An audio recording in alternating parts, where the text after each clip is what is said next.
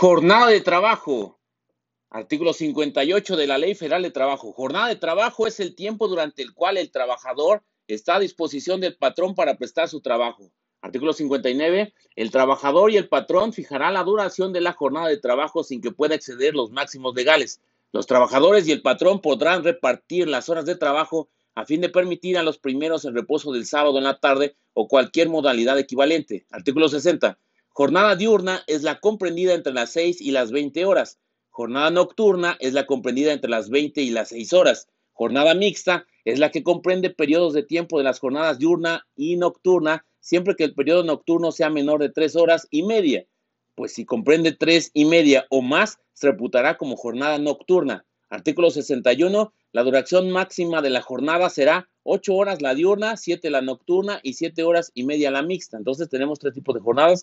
La diurna, que es entre las 6 y las 20 horas, la jornada nocturna entre las 20 y las 6 horas y la mixta, que comprende periodos de las jornadas nocturna y diurna, siempre que el periodo nocturno sea menor a 3 horas y media. Y por otro lado tenemos que la duración máxima de la jornada, cuando es diurna, es de 8 horas, 7 la nocturna y 7 horas y media la mixta. Artículo 62. Para fijar la jornada de trabajo se observará lo dispuesto en el artículo 5, fracción tercera. Artículo 63.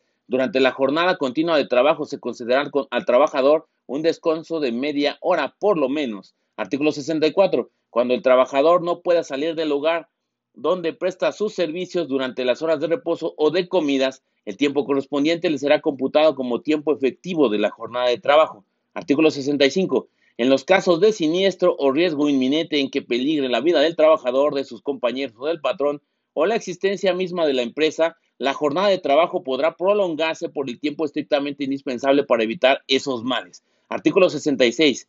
Podrá también prolongarse la jornada de trabajo por circunstancias extraordinarias, sin exceder nunca de tres horas diarias ni de tres veces en una semana. Artículo 67. Las horas de trabajo a que se refiere el artículo 65 que son en casos de siniestro riesgo inminente, eh, se retribuirán con una cantidad igual a la que corresponda a cada una de las horas de la jornada. Las horas de trabajo extraordinario se pagarán con un 100% más del salario que corresponda a las horas de la jornada. Artículo 68. Los trabajadores no están obligados a prestar sus servicios por un tiempo mayor del permitido en este capítulo.